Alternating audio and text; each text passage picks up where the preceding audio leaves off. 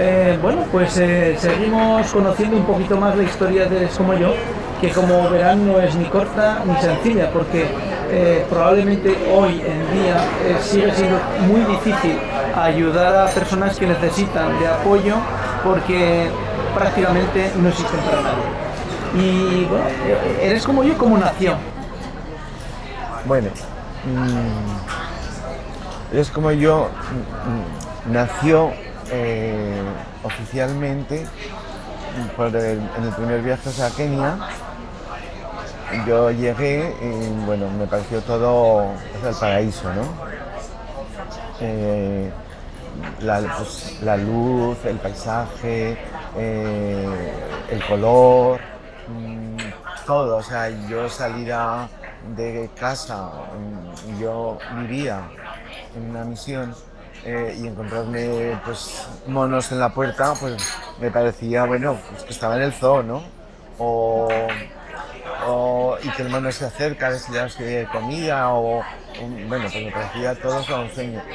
Pues que tampoco entendía que hoy no teníamos, que no había agua, que había que esperar que trajeran agua. Bueno, pues, pues esto es África, ¿no? Y, y bueno, y que, y que bañarte con un, echándote agua, pues bueno, pero no, no, no lo consideré, vamos, no me, es una cosa que me, que me asuste, pienso que mm, gracias a Dios yo me acomodo muy bien a todos de donde voy y, no tengo que, eh, problemas en nada, ni en comer, ni en dormir, ni en estar, ni en, compartir, al revés, al revés.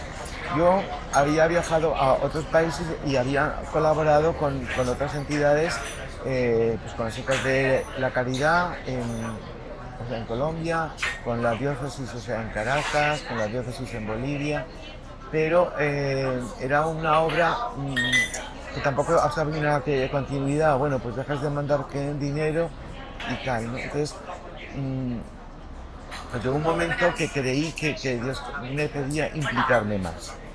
Eh, yo soy un, maestro normal, de una familia que normal y, no tengo dinero. No, vamos, mi, sueldo y, ya está, ¿no?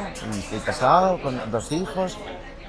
Mm, al estar en Kenia, mm, pues un día eh, veníamos de visitar una familia eh, a dos horas y pico de Mombasa y bueno, y, tuvimos un accidente. Un accidente de, coche muy grave. Muy grave.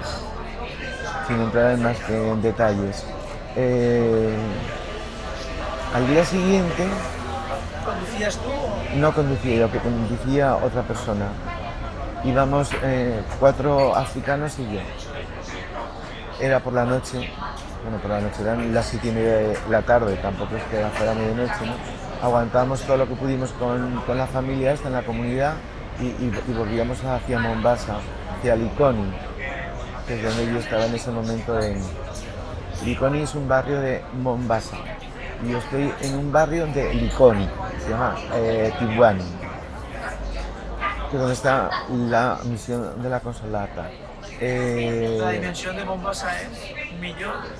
Sí, es, sí, porque tampoco tienes edificios muy grandes, ¿sabes? Son todos, pues como mucho, cuatro plantas, cinco plantas. Eh, esto en, el núcleo urbano, luego tiene muchísimos barrios, ¿no? Mombasa es, es, es un poco pues, lo que, se veía en memorias de África, pero en el siglo XXI. Bajas del puerto porque para cruzar desde desde Likoni hasta Mombasa mm, tienes que coger un ferry, un ferry que es gratuito. Entonces mucha gente vive en Likoni o en Timbani y, va a trabajar hasta Mombasa o al revés.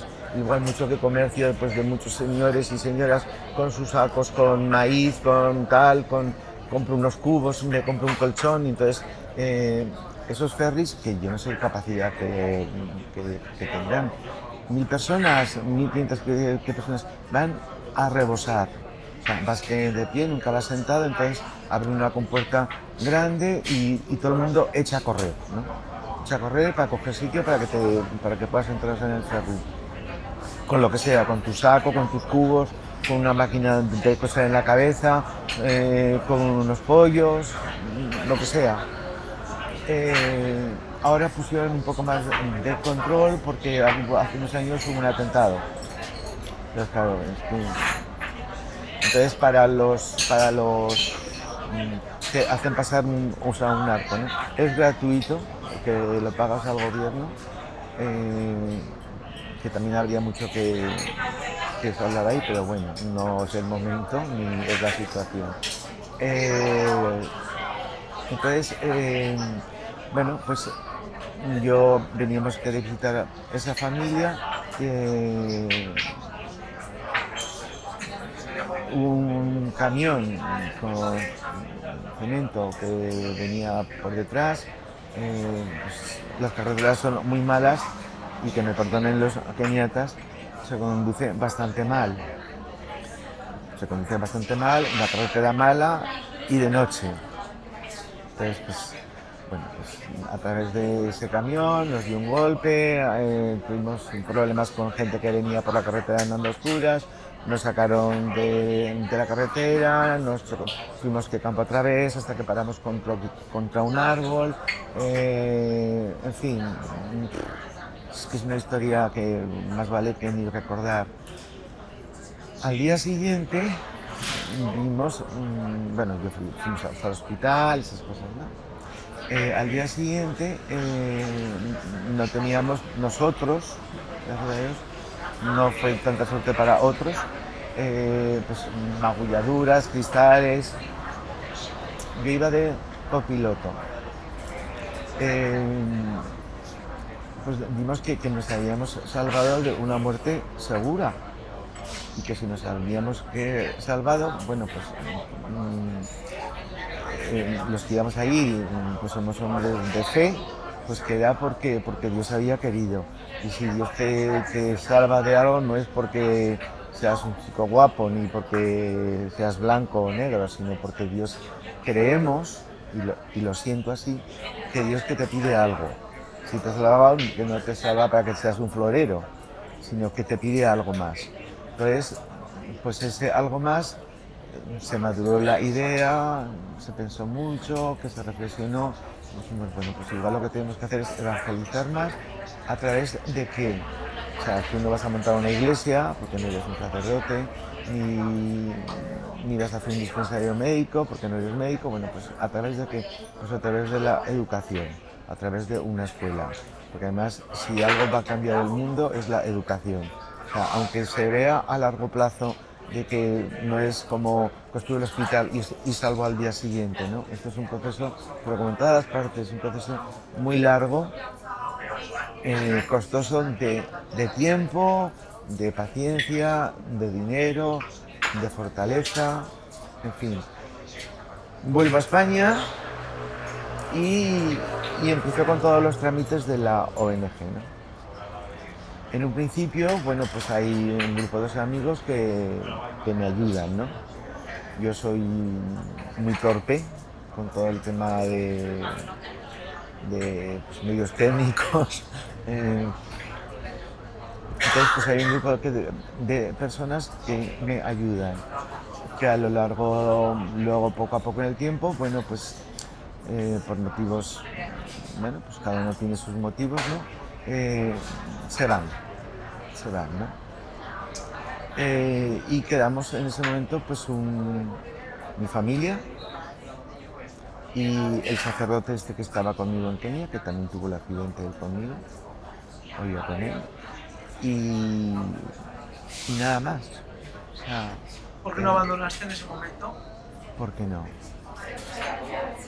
a mí no me, no me puede, o sea, no creo que me deban de condicionar ningún motivo humano.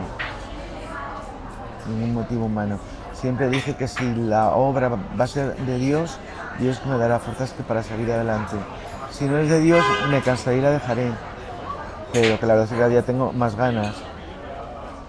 Es cierto que me da susto, que me da miedo, porque, porque veo que, que yo no soy nadie, que, que, que conseguir un socio es muy difícil, que, que todos los socios que hay pues son gente que es cercana a mí, que mis amigos, eh, que me apoyan, pero es muy difícil, es muy difícil pues porque hoy, día hay muchísimas ONGs, la gente también está escarmentada de que no todos los ONG son legales y luego se descubre que no sé cuántitos ha hecho no sé qué, que ha habido un fraude de no sé cuántos, que en fin. Aquí las cosas que son claras, o sea, hay una cuenta y no hay más. Eh, se consigue X que dinero, 10.000, se manda a Kenia a los misioneros de la consulata, que es lo que, los que están controlando todo los que en un futuro van a controlarlo, porque la ONG como tal no quiere tener nada. yo eh, mm, no queremos tener algo en propiedad. ¿Para qué? yo, lo que quiero es dar un servicio, ¿no? Entonces, esa, esa, toda la estructura está puesta nombre de los misioneros y como hay al lado unas... unas... como tal, eres como yo, es un canal de, recogida de dinero para Exacto, exacto. Y, un canal legal, transparente y seguro. O sea, pero no queremos... Y, tenemos, no, no, no tenemos nada. Estamos ayudando o estamos haciendo, pero algo que, es, mm, que es para el pueblo, o sea, pero que necesita una gestión. ¿eh? Porque, o sea, en Kenia eh, o, o se lo construyes bajo los auspicios del gobierno o bajo los, auspicios de una institución religiosa. Entonces, pues obviamente nosotros no íbamos a hacer lo que va en el gobierno. Igual que nos hubiera ido mejor, pero, no, no, es nuestra meta. Eh, eh, entonces, eh, bueno, pues se, construye eso y se, y se cuenta con las hermanas combonianas, que son pues, pues eh, se dedican también a o sea, evangelizar. Hay cuatro, hay cuatro hermanas siempre. Eh, una de ellas en estos momentos es europea, es de Portugal, aunque lleva muchísimos años mm, por el mundo como misionera y, son las que eh, bueno, pues se ha llegado al acuerdo de que lo gestionará siempre la consolata y las comuniones pues serán las docentes que se impartan con ayuda de formación de los misioneros. ¿Cómo, se, ¿Cómo, la voy a seguir construyendo? Pues mira, yo, yo, yo mando es el proyecto, yo ya no sé a quién se lo he mandado, o sea, es, bueno, pues siempre te descalifican porque es un proyecto internacional, porque he llegado tarde, porque me tendrán en cuenta para el próximo. Eh, los, el único proyecto que he tenido en sí eh, ha sido porque, bueno, porque conocí a una persona y creyó en mí y, y creyendo. Yo, soy una empresa aquí en Zaragoza eh, que, bueno, pues que me, ayudó en su momento y, me sigue ayudando ahora, ¿no? Mm, la situación de cualquier empresa no es muy muy fuertes hoy día en España, ser grandes empresas y también es un momento que, para ellos les está costando ayudarnos. De, hecho, pues en este momento no me están ayudando, ¿no? pero estoy muy agradecidos porque me dieron pues, un gran empujón. ¿Y eso al resto? Pues mira, son cuotas mínimas de 10 euros, máximo de lo que quieras. Pues lo normal es que la mayoría son 10, algunos 20, un, algunos poquitos 50. Eh, bueno, y, así es como se tira. Entonces, eh,